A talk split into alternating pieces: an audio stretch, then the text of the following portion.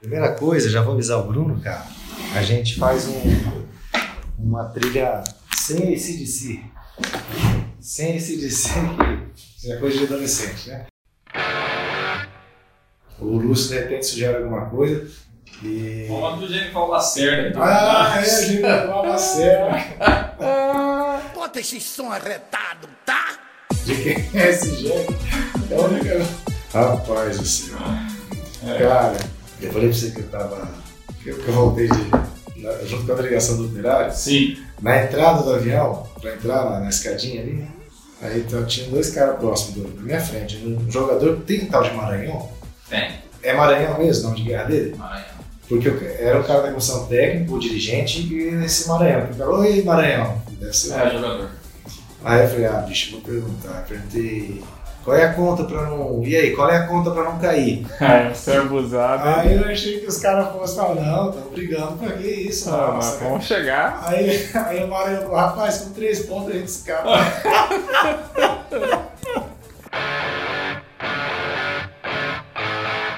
e, bom, o Gustavo mandou o palpite, tá de folga, bicho, mas o bicho começou bem. Começou a ficar esquerdo. Ele é canhoto, né? Sim. Pra quem é canhoto, começou bem. Tá se alimentando bem, né, papai? Isso aí. Ah, e se eu tivesse umas folgas pra passar na praia. É, pois é.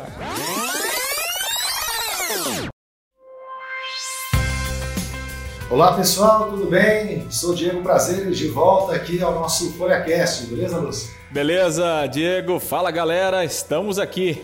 2021. O chefe tá de volta, rapaz. Acabou a mamata, hein? É, com boas férias que o Gustavo não deixava, né? Não deixava, né? Rapaz, como é que pode? A saudade é grande, É, né? brincadeira. Saudade era grande. E eu tô de volta, de férias. Bronzeado, né? Pois é, rapaz, peguei um... Da praia. É, Dubai, né, vocês falaram? Dubai, é, Dubai, Miami, né? Dubai, Miami, que mais? Vocês são brincadeira, hein? É, e Paris, né? Claro, Paris, claro. claro. Mas é inevitável, roteiro obrigatório. né? Mas é isso aí, desejando já ao pessoal aí, vocês que nos ouvem, um ótimo ano, né, Lúcio? Que seja um ano mais leve para todo mundo, né? Já com essa promessa de, de que a vacinação vai chegar ao Brasil depois de muita resistência do próprio governo federal, mas venceu o bom senso e vamos, vamos aproveitar e esperar a vacina, né? Sem dúvida, né? Eu acho que saúde é o que a gente tem que desejar para todo mundo, né? Nesse novo ano e que realmente a vacina venha para que o futebol volte ao normal Ah, também, também. né? Para que o futebol possa voltar a ser alegria, voltar a ter gente no estádio, né? Então a gente torce para que realmente isso comece o mais rápido possível e que a gente possa, quem sabe, o mais rápido possível voltar à normalidade.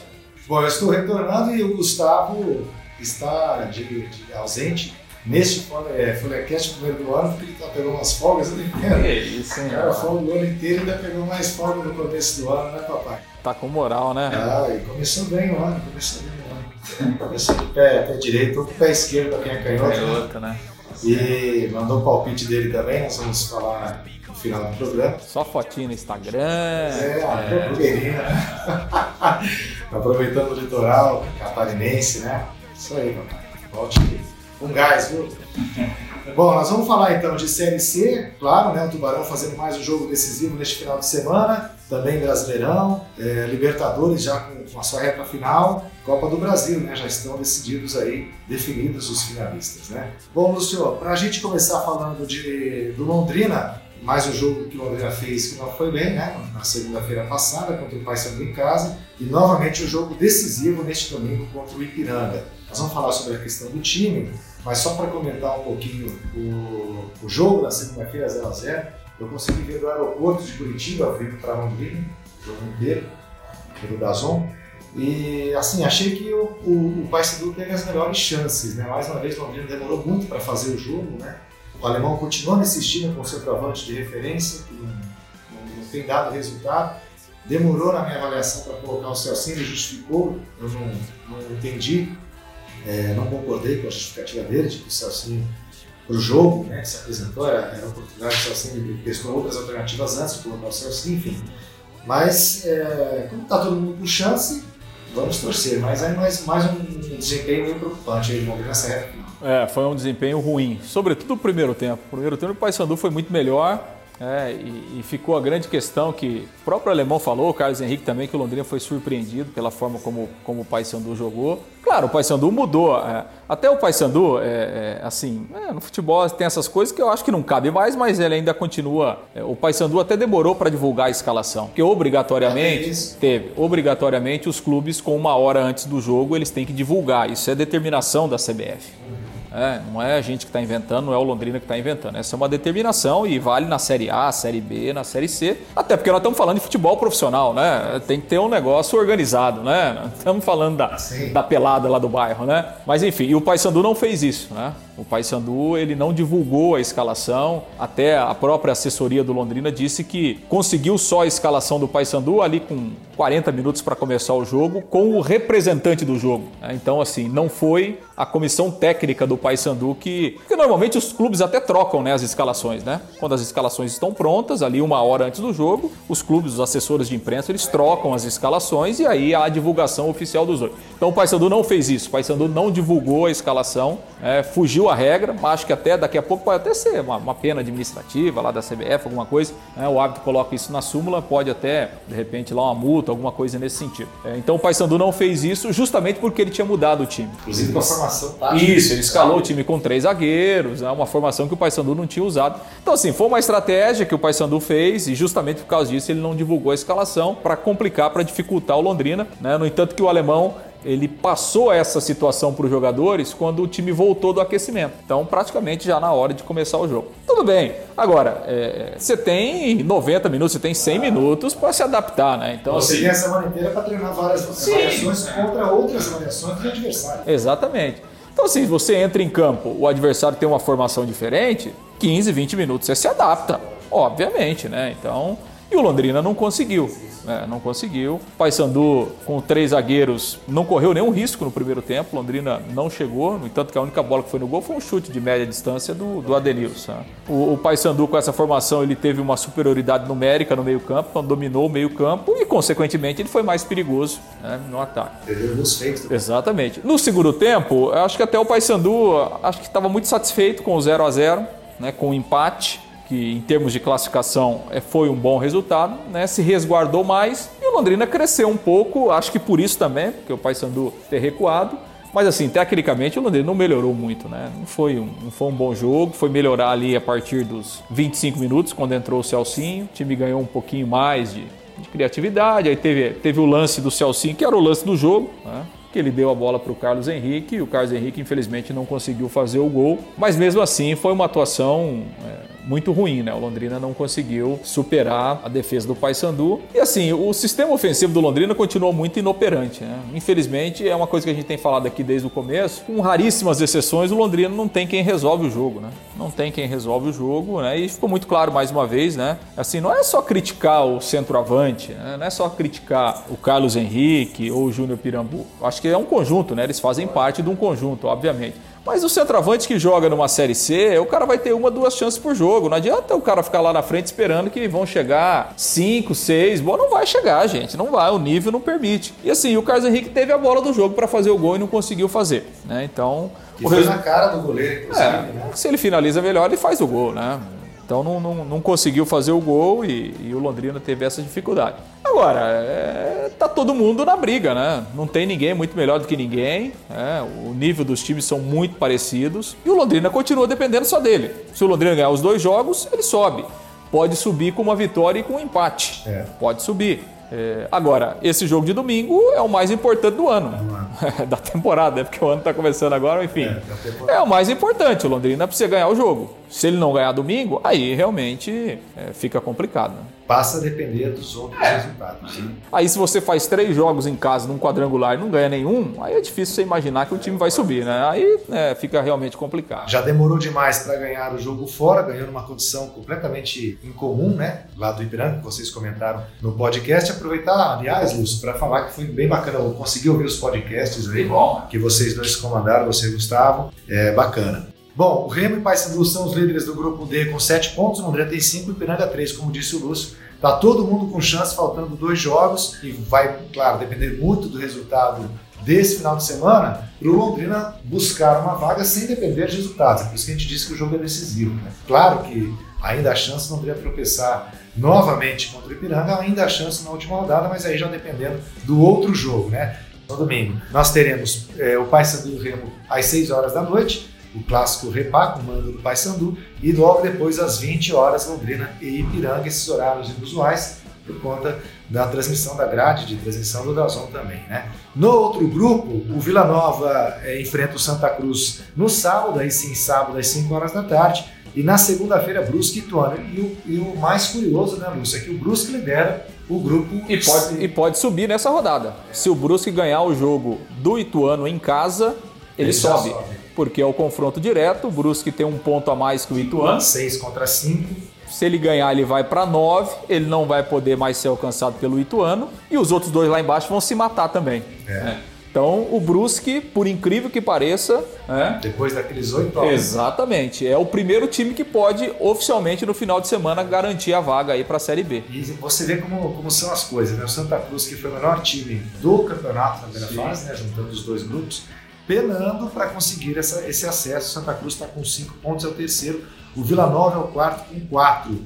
O Brusque tem seis, o Ituano em segundo com cinco, o Santa Cruz também com cinco, o Vila Nova com quatro. Esse grupo está mais embolado. Mais embolado, mais embolado ainda. E aí esse jogo Vila Nova e Santa Cruz é decisivo. Quem perder, é, quem Deus, perder né? aí praticamente fica fica numa situação bastante desconfortável. Bastante complicada. Né? E a última rodada, no grupo do Londrina, é, os jogos no sábado, às 5 horas da tarde, claro, os dois jogos no mesmo horário, né? Ipiranga e Paysandu, no Rio Grande do Sul, Remo e Londrina lá em Belém. E pelo outro grupo, o grupo C, o, a última rodada no domingo. Santa Cruz e Brusque lá em Recife e Ituano e Vila Nova e Itu. É, e até fazendo uma projeção, né? Assim, a gente tem que partir do ponto que o Londrina vai ganhar o jogo.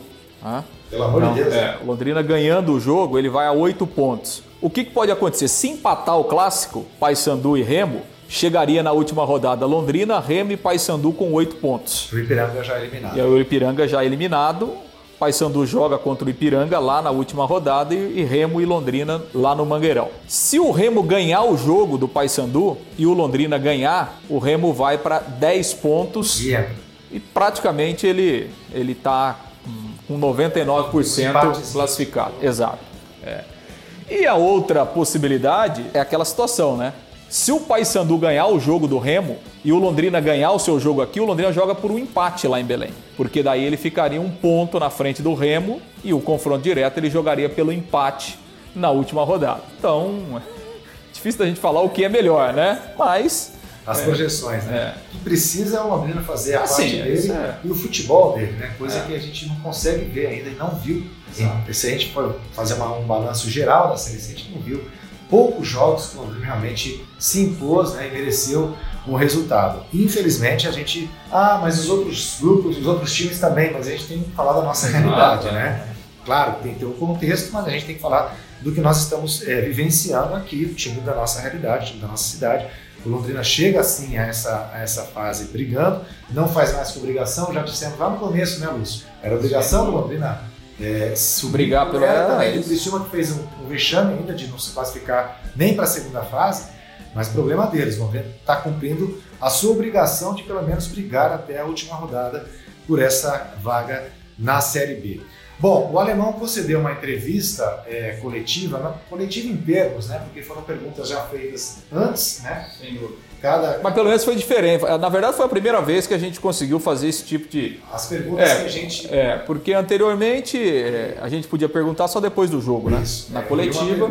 Veio, é, né? e, e, e as matérias que vinham ao longo da semana eram produzidas pela assessoria e agora é, a gente teve a possibilidade de mandar algumas perguntas para o alemão, cada veículo, né? a gente mandou três aqui da Folha, e aí o alemão respondeu e esse material voltou para a gente. E aí a gente até separou aqui duas né, para a gente ilustrar né, de, das três perguntas que, que a gente mandou aí para o alemão. O Diego mandou uma, eu mandei duas, né? E a primeira é justamente sobre a questão do camisa 9, né? Que na verdade é Talvez acho que esse seja o motivo da, da maior rejeição do alemão junto à torcida, é essa insistência no camisa 9 que é, mais fixo, mais que infelizmente o Londrina não teve desde o início do campeonato. Aliás, depois daquele jogo lá que o Londrina perdeu para o Paysandu lá 3 a 2, eu falei isso, falei, olha, o Paysandu tecnicamente não tem nada melhor do que o Londrina. Só que o Paysandu tem uma coisa que o Londrina não tem. Ele tem um centroavante que resolve o jogo, né? Que é o Nicolas, que é o Cavani, Cavani da Amazônia. O cara resolve, e aqui no Estado do Café, por muito pouco, não fez gol de novo, né? Então, assim, é uma coisa que o Londrina não tem. O Londrina, desde o início do campeonato, ele não tem um centroavante que faz gol, e isso ficou claro aqui. E aí a gente questionou o alemão, né? Se ele de repente pensa em mudar o time, é, escalar o time sem um centroavante.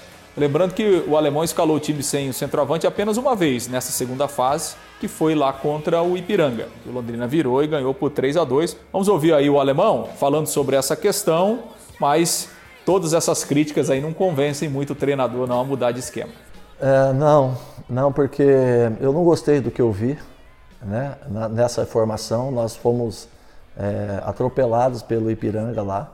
Né? E, e, se não é a expulsão do lateral aos 20 e poucos minutos, a gente ia ter muita dificuldade. É, nós conseguimos reverter um placar é, perdido de 2 a 0 e buscar o jogo. Né? Nossa equipe ficou um pouco vulnerável, sem velocidade. Né? É, o que eu posso fazer e talvez eu faça é a mudança da, dessa, desse camisa 9, em vez de ter é, jogador de, de, de, de mais fixo, colocar um atacante um pouco mais de mobilidade para que a gente possa ter mais mobilidade na nossa equipe e que a gente possa fazer um jogo diferente do que a gente fez até aqui. Pois é, aí a palavra então do alemão, né, diz que quando ele testou lá na, na, na, visão dele não foi bem, então é uma situação que ele não trabalha hoje. Pois é, mas ele acha que está indo bem com o centroavante, é isso que chama a atenção, né? Agora, para esse jogo de, de domingo, pelo que o alemão está trabalhando, ele vai mudar o centroavante vai mudar o centroavante. Ele está trabalhando ao longo da semana com o Elber. A maioria nem lembrava mais que o Elber estava aí, né? Rapaz. A maioria, se a gente perguntar para 10 aí, 9,5 nem lembrava que o Elber estava aí. Mas enfim, deve ser o centroavante titular então. Fica fora o Carlos Henrique, fica fora o Júnior Pirambu. Quanto tempo que não joga o Elber? Ah, titular. Ah, titular, eu acho que nessa série C. Não, nessa série C ele não foi titular em nenhum jogo. Não, então, não foi. você acha que é o caso eu estou tratando o Lúcio, mas eu, eu, tenho uma opinião que não é, né? É o caso de colocar um cara que não jogou sequer o campeonato inteiro numa fase decisiva.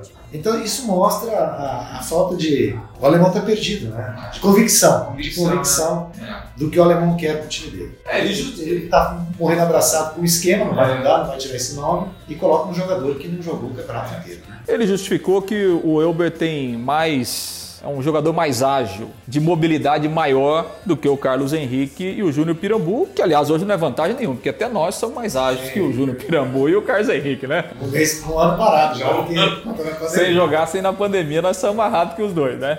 Então, assim, mas não sei se vai resolver, né? O Elber nunca foi um cara para fazer gol no Londrina, nunca foi. Nunca foi um. Mas enfim, e ele também justificou que, na visão dele, Celcinho e Adenilson não podem jogar juntos é, um jogo inteiro. Porque o futebol está mais dinâmico, é, os jogadores é. hoje correm muito mais em campo. Isso, é. Enfim. A característica dos dois é muito parecida e tal. Então, ele vai escalar os dois num um eventual, jogando 20 minutos, meia hora, mas enfim, para começar o jogo ele não vai e nesse jogo também não vai.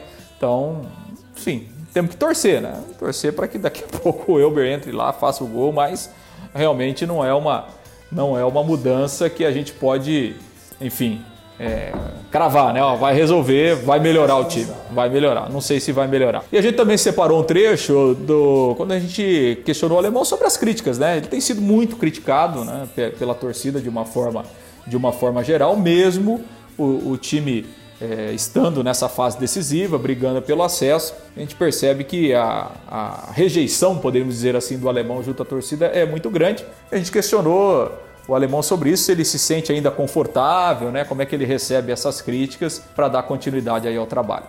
Na verdade, é, a crítica ela faz parte da vida de todo mundo, em todos os sentidos, todos, em todas as profissões.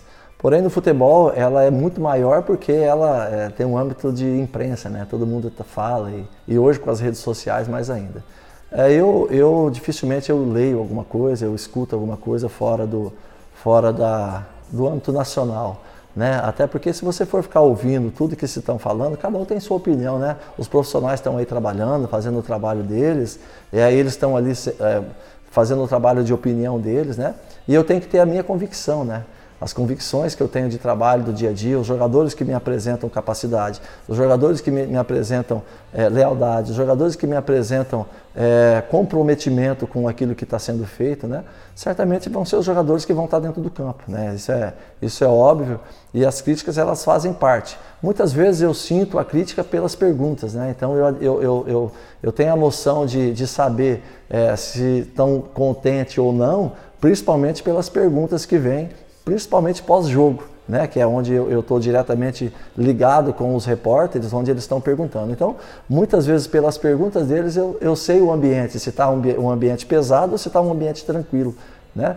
É, nós estamos numa fase final de classificação, a crítica ela é de direito de todo mundo, todo mundo tem é, autonomia para isso, a imprensa tem autonomia para criticar, o torcedor tem autonomia para criticar através do, do que ele acha, de redes sociais e tudo mais.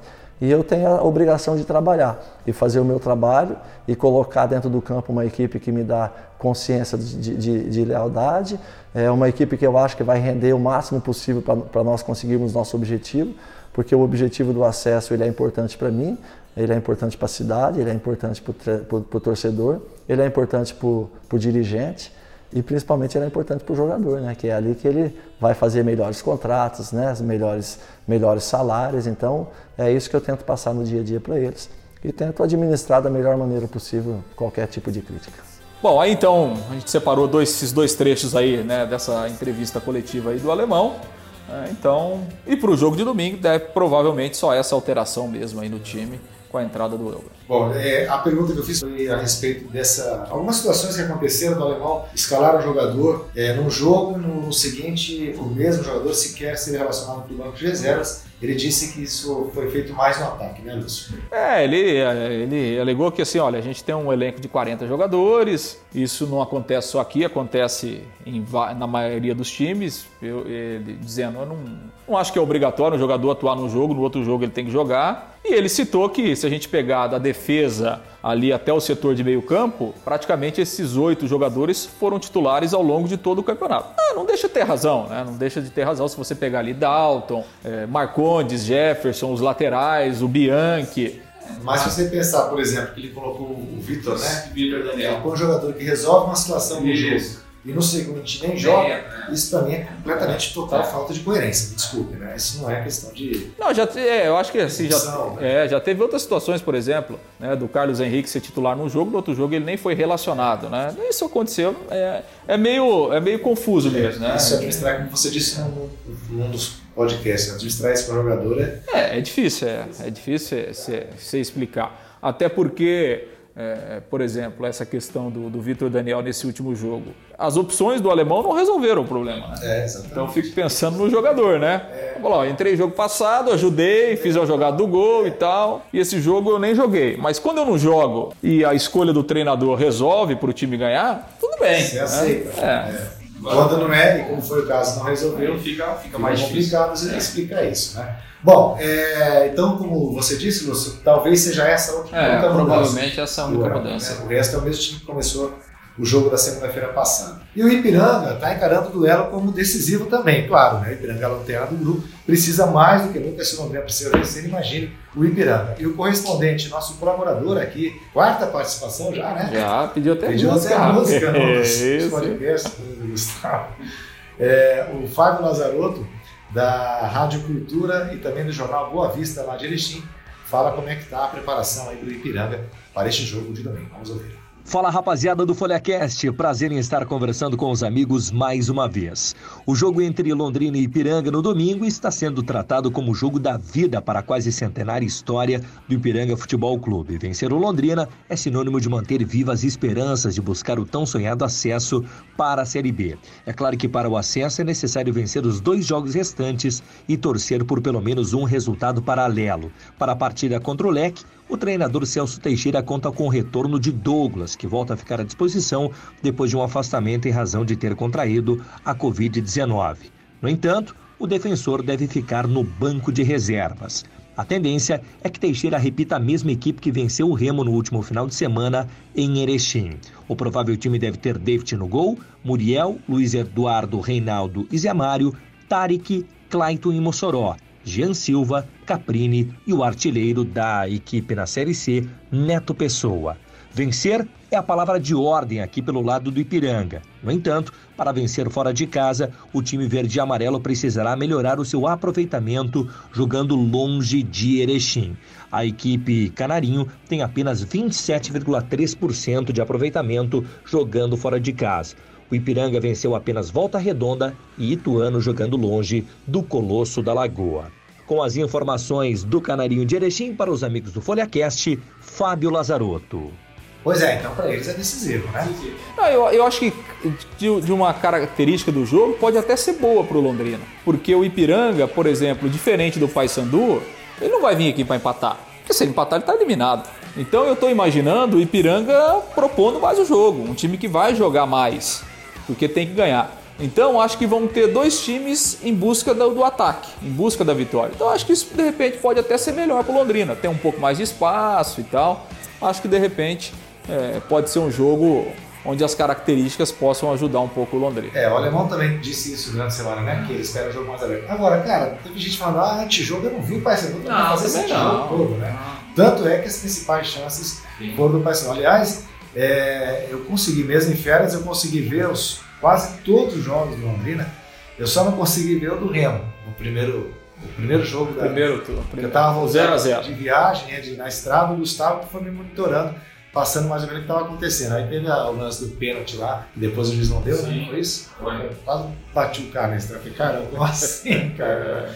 Aí no finalzinho do jogo consegui pegar ainda é, é, alguma coisa. Mas assim, então eu tô vendo que, por isso que a gente comenta, né, em cima daquilo que a gente está vendo. Quando a gente fala que o Londrina não mostrou ainda um futebol que nos convence de que está preparado para subir, porque a gente tem acompanhado e o Luz também mais que nunca, tanto pela Folha quanto pela Taiquerê. Bom, então a gente esperar um jogo que seja um jogo aberto, que o Londrina faça é, valer aí a, o seu, a sua condição de mandante né, que... e que consiga resolver esses problemas táticos aí que têm sido é, mostrados, evidenciados a cada partida. É isso aí, Série C. É... Mais alguma coisa? Você acha Não, que acho que é isso. E, e, assim, acho que vai ficar tudo mesmo para a última rodada. Última rodada, né? também acho.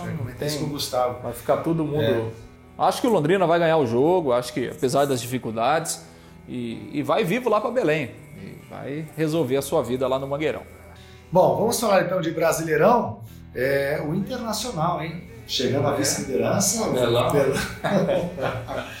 o Abelão aí mostrando que o Panela Velha ainda está fazendo um pouco de bom. É claro que são situações claro. é, pontuais, né? O Inter está com, com um jogo a mais. É, e o que chamou a atenção na rodada do meio de semana, a pipocada de São Paulo e Flamengo. Né? Sem dúvida, sem dúvida o São Paulo foi literalmente atropelado. Claro, você perder no campeonato é normal, né? Mas o que preocupa e o que eu acho que deve estar preocupando o São Paulo foi a forma como o time. O São Paulo poderia ter perdido 5, 6 no primeiro tempo. Primeiro tempo. No primeiro e tempo. o Fernando disse, disse que foi o pior jogo do São Paulo Sim, é. até agora, em um ano de trabalho. Foi muito mal mesmo o São Paulo. Agora, é uma coisa que, assim, obviamente que não é só isso, né? Mas é uma coisa que a gente comentou em outras oportunidades, que o São Paulo poderia ter problemas a partir do momento em que ele tivesse alguns desfalques. Então, por exemplo, o São Paulo foi eliminado pelo Grêmio na Copa do Brasil na semifinal, já praticamente não contou com o Luciano. Jogou meia boca no primeiro jogo, jogou meio tempo, depois foi substituído, no segundo jogo não jogou. É, tá fazendo muita falta. Nesse jogo em Bragança, além do Luciano, que tá fora, machucado, não jogou o Arboleda e não jogou o Luan, o volante. É. Então, assim, quem entrou foi muito mal os substitutos foram muito mal. No entanto que o Tietchan foi expulso, teve aquele é, bate-boca é, lá com, com, o Diniz, né? O menino lá, o Diego Costa, que entrou na zaga, foi muito mal né, no jogo. Então, assim, passa a preocupar porque daqui a pouco você tem né, dois, três jogos aí com desfalques e o time né, não, não consegue, não consegue. Não sei. O Diniz disse que não, né? Disse que a eliminação na Copa do Brasil não, ele não sentiu que interferiu. Mas realmente foi um baque para o São Paulo aquela eliminação dentro de casa, num jogo onde o São Paulo não conseguiu jogar. Enfim, acho que o São Paulo ainda tem uma, uma vantagem em termos de pontos, que é ainda administrável, mas tem 10 jogos no campeonato, é muita coisa ainda. Né? É muita coisa. Apesar de que os adversários do São Paulo. Difícil a gente ver alguém que para o, o, time para chegar era o Flamengo, né? É. Era o Flamengo. O e aí chegar. também dá aquela presepada de perder de. É, um jogo é, um jogo onde o Flamengo poderia ter resolvido o primeiro tempo, né? poderia ter vencido tranquilamente 2 a 0 o primeiro tempo. Enfim, com, com três minutos de jogo, o Flamengo perdeu dois gols inacreditáveis. O Gabigol perdendo um gol na marca do pênalti, enfim. E o time tá oscilando demais, né? Não consegue manter um desempenho ao longo dos 90 minutos. E no segundo tempo, realmente, é, foi mal e, e, tomou a virada numa bola também, né? Do Felipe Luiz ali já aos 48, uma infelicidade muito grande. É, europeu, né? Não pode, né? Nível de seleção. Agora, você acha diferente do São Paulo, essa derrota é, do Bragantino não mexeu em nada em relação à situação do Diniz, claro, pela campanha que está fazendo no Brasileirão, apesar das eliminações na Sul-Americana, Copa do Brasil e Libertadores. Agora, no Flamengo já não é essa situação, né, Lúcio? O Rogério é cada vez mais questionado. E até entrei no Twitter oficial do Flamengo depois do jogo para saber como é que tá. E a galera realmente, aqueles que se manifestam, né, pegando no pé, achando que o, o, o Rogério já está na hora de, de haver uma mudança. Como é que você vê assim? Ah, é meio inacreditável, né, rapaz? É coisa do futebol brasileiro. O Rogério tem dois meses, né? Tem dois, dois meses no futebol. Claro que, assim, é, também acho que isso é um pouco culpa nossa também, né? A gente cria uma expectativa muito grande, né? Eu acho que o Rogério Senna é um treinador de potencial, acho que ele pode vir sim a ser um grande treinador do futebol brasileiro. Agora, o cara não é mágico, né, meu? É, assim, é, é, eu acho que ele tem as parcelas de culpa dele, mas o, o contexto, o, maior responsável por essas dificuldades do São Paulo não é o Rogério Ceni, é o Flamengo. Porque assim, se a gente pegar o Rogério Ceni é o terceiro técnico do Flamengo em seis meses. Um time basicamente mesmo. Sim, então, é mais difícil você ver. O Jorge Jesus foi embora em maio, maio, junho. Aí veio o Domenech. Nós estamos em janeiro, quer dizer, em seis, sete meses o Flamengo tem três treinadores. Cara, por melhor que seja o time, por mais qualidade que seja o time, é difícil você fazer o, o negócio render. Claro, eu acho assim que é, é o, o, Rogério Ceni poderia ter é, acrescentado algo mais, mesmo nesses dois meses, nas últimas três, quatro semanas com as eliminações aí de Copa do Brasil e Libertadores, ele teve mais tempo para trabalhar e o time continua apresentando alguns problemas que a gente não via no Flamengo lá de 2019. Mas não, não acho que é, é, você falar em, em, na queda do Rogério Ceni nesse momento, acho que é um negócio absurdo, né? Absurdo. Agora, o que me incomoda muito no Rogério com postura é essa questão de sempre colocar responsabilidade. É, né? Isso é ruim, né? Né? Isso é ruim, né? É uma mania que ele tem desde quando foi, era goleiro, né? É. Quando ele falhava, ele, ele, não era tipo, eu falei. Exato. Né? É. E isso é ruim para você é administrar o grupo. Mais um elenco claro. de estrelas. É, é. Né? Eu, acho que esse é um, eu acho que esse é um problema que o, que o Rogério enfrentou no Cruzeiro. Isso. Né? É, obviamente que ali no Cruzeiro a barca já estava afundando né? Mas ele foi bater de frente com alguns caras. E se o treinador é, não conseguir lidar com esse tipo, vai ser sempre treinador de time pequeno, né?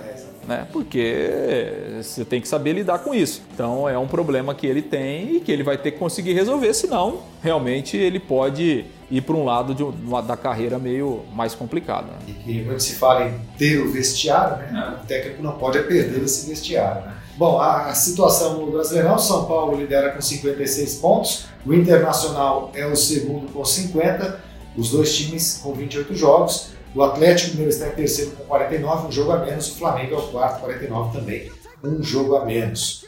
E na zona do rebaixamento, a briga lá, o Bahia entrou, hein?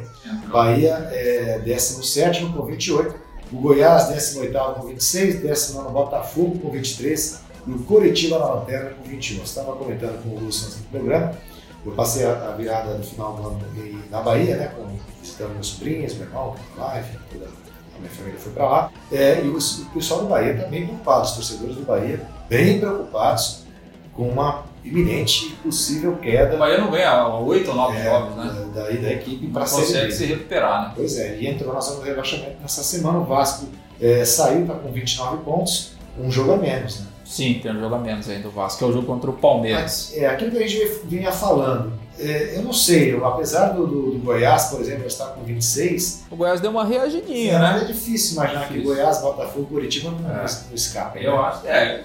Assim, Aliás, escapem, né? É. Curitiba e Botafogo podem dar as mãos, né? O Curitiba não, não, tem jeito, né? Aliás, assim, o Curitiba já está até pensando já no próximo temporada, né? Já está liberando alguns jogadores ali já trouxe o treinador paraguaio lá. Que realmente, infelizmente, para o futebol paranaense é ruim, mas o Curitiba não vai escapar, não vai. E, então a briga fica o quê? Bahia, Vasco, até o Fortaleza Esporte ainda. Né? Fortaleza caiu demais, né? Mandou, mandou o Chamusca embora. Chamou o Busca Piranga, o Anderson Moreira. Anderson O pessoal do É a cara, né, do? É, quando ele treinou o Fluminense, carioca, você sabe, né? É. Ele foi treinar o Fluminense, já ganhou o apelido de Posto Piranga muito antes de Paulo Guedes entrar em cena, né? por conta da propaganda mesmo. Ele é muito parecido com aquele personagem. Então a briga fica entre Esporte, Fortaleza, Vasco e Bahia e Goiás, né? É, acho que é mais ou menos. O esporte deu uma respiradinha, né? É. Ganhou agora, né? Ganhou do, ganhou do Fortaleza e tal. O Fortaleza. Porque o, o Chamus ganhou um jogo só no Fortaleza, né? Ele ficou nove partidas também, é muito pouco Ele tempo. trocou uma bela campanha que ele estava fazendo no Cuiabá por um time de Série A, na expectativa de que pudesse é, se projetar mais e acaba sendo demitido. Bom, essa rodada vai ser complementada somente é, no final do mês, né? Dia 18 de janeiro, Palmeiras e Corinthians farão um clássico é, lá na, no Allianz Parque. E no dia 27 de janeiro, Atlético Mineiro e Santos também se enfrentam. Agora, neste final de semana, tem rodada, né? 29 Alguns destaques aqui, tem uma Atletiva, né? Mais assim para o Curitiba tentar alguma coisa de diferente. Neste sábado, o Palmeiras encara o esporte. Palmeiras mais focado mesmo em. Ah, Palmeiras já com o time inteiro É, reserva. Libertadores e Copa do Brasil. Né? E tem o Sansão, né? No domingo, São Paulo e Santos. Santos provavelmente com o time reserva. Por conta da Libertadores. O Flamengo encarando o Ceará, a chance do Flamengo É. tentar diminuir a distância para o São Paulo é agora. Esse, de novo, é, esse né? é o jogo, né? O Ceará caiu muito. E acho que esses- os, principais jogos esses aí, porque o Corinthians só joga na quarta-feira Fluminense. na- da semana que vem, dia 13, porque como o Corinthians está fora de Libertadores, a Globo entrou no esquema de colocar os jogos do time no meio de semana para o SBT. Bom, vamos falar então de Libertadores, já que mencionamos. É, um bom resultado do Santos com o Boca, muito melhor ainda o Palmeiras, que um resultado histórico, né? É. E o Santos foi prejudicado, né? Muito, é. Pênalti claríssimo em E cima do o Marinho, né? próprio- A própria imprensa argentina admitindo isso, né? Assim, e, e é, e é- e é esse tipo de situação que a gente não entende, né? Ali era um lance claro do VAR acionar o árbitro pro árbitro, no mínimo, ir no, no, no monitor. Consultar, né? No mínimo, né? lance, Exato, Ele então- não fez- ele não quis- É, porque a orientação do VAR é de que o lance Segue o jogo. segue o jogo, né? Não, não dá, né? Então, realmente o Santos foi muito, foi muito prejudicado e acho que o Santos está na briga, claro. É 0 a 0 Se o Santos toma um gol, é complicado, né? Que na Libertadores o gol fora de casa é um critério de desempate. Então, assim, acho que o Santos está na briga, mas é, é- é muito equilibrado, né? Eu acho que desse lado da perna, é, acho que é meio a meio para todo mundo, né? Agora, seria muito interessante, pela, pela fase que está o Santos, pela situação que o Santos vem enfrentando, né? Política, administrativa e técnica também, né? Um time completamente remodelado e chegar a uma final, imagina que bacana, né? Que Seria muito bom, campanha, né? o trabalho do. Cuca é bacana. É, muito bom, bom, a é garotada dando conta. E é, esse ano, por conta da, da- até da morte do Maradona, essa temporada, aliás, é, seria interessante o Boca, né? Seria muito significativo um título Simbólico, Libertadores, É, pro Boca nessa temporada em que perdeu, o- a Argentina perdeu o seu maior jogador de todos os tempos e o Boca Juniors o seu maior ídolo. Mas é, também pra gente aqui seria interessante Seria. só chegar a uma É. final, ainda mais que o Palmeiras tem caminhou. Ter uma final brasileira seria muito bacana. Até porque vai ser no Maracanã, né? Até, exatamente. Vai Mais ser- significativo Vai ser ainda. no Maracanã, né? E na, na outra perna, o Palmeiras bom. dificilmente Ah, não, isso aí esquece, né? O Palmeiras, a atuação do Palmeiras foi espetacular, né? Espetacular, né? Um grande jogo que o Palmeiras fez, né? não deu tempo de fazer o River jogar. É, o River meio que foi no, no, é, nocaute, né? Quando tomou o primeiro gol, parece que ficou grog em campo e o Palmeiras aí tomou conta do jogo. Fez 3 a 0 poderia ter feito mais, é, poderia ter, ter, ter feito mais. Então, Agora, as más línguas dizem que se tivesse torcida normalmente, jamais seria É. dizer isso. também. É, pode ser, mas como é que a gente vai saber, né? Não dá, não dá, não dá para saber, né? É, ó, o Flamengo ganhou uma vez do River 3 a 0 lá no Monumental, numa Libertadores. No 80, com o público, né? 82, né? E aí, aliás, não foi no. Esse, esse não foi porque o, o Monumental tá em reforma, né? Foi no estádio do Independente, né? Mas um grande resultado. Grande resultado, não. Acho que o Palmeiras. E assim, tá na final, obviamente, né? Que futebol tem que se jogar, mas não, não, não tem. Não tem pela, pelo, pelo nível de futebol do Palmeiras, é, é, pela força defensiva que o Palmeiras tem, toma pouquíssimos gols, né? Então, assim, o River não vai conseguir reverter isso. E acho que o Palmeiras, é, enfim, chega muito forte, independente de quem for o seu adversário na final. Pra mim, o grande favorito é, É, título. Né? depois de uma vitória como essa, o time realmente encorpa ainda mais, né? E o Palmeiras, que também está na final Da Copa da do Copa Brasil. do Brasil, né? Que temporada, hein?